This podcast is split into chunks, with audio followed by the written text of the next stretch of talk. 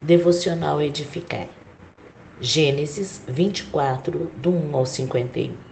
Abraão manda seu servo buscar uma mulher para Isaac.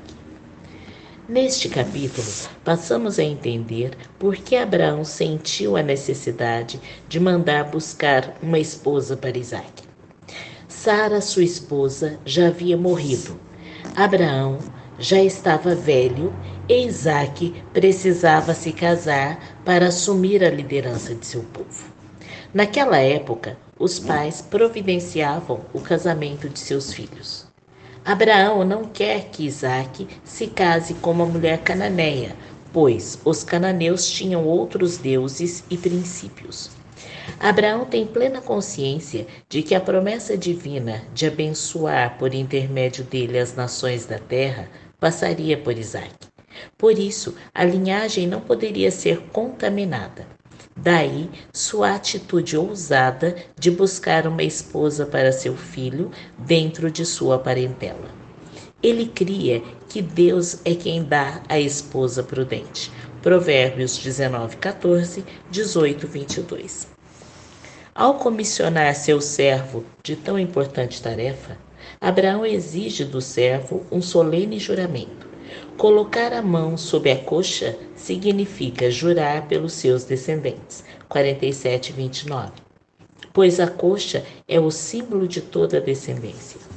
Nesse juramento, algumas coisas foram estabelecidas. 1. Um, o servo não podia tomar nenhuma esposa para Isaque dentre as filhas dos cananeus.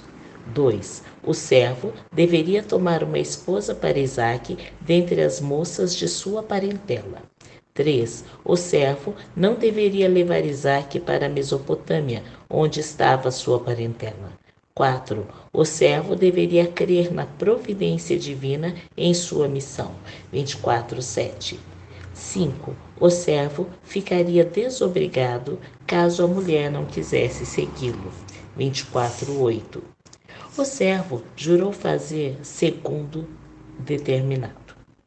No capítulo 24, do 12 ao 14, Eliezer, o servo de Abraão, faz uma oração silenciosa, pedindo socorro divino e, e a sua bondade. Ele pede um sinal a Deus. A moça que lhe desse de beber e aos dez camelos seria escolhida para se casar com Isaac.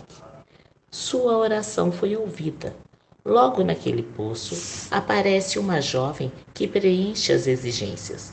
O servo se apresenta a ela e a presenteia. Ele é levado a conhecer a família de Rebeca. Lá descreve todos os acontecimentos que o levou até eles e pede a mão de Rebeca em casamento.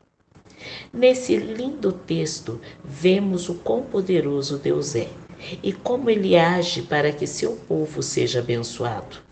Abraão só precisou acreditar na providência divina, obedecer à vontade de Deus e receber a promessa para a sua descendência.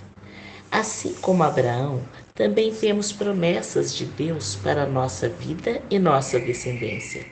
Hoje não temos o hábito de escolher os cônjuges para nossos filhos e filhas, mas Deus tem nos dado autoridade através do Espírito Santo para orarmos a favor deles e eles possam ter ao seu lado pessoas dignas e abençoadas.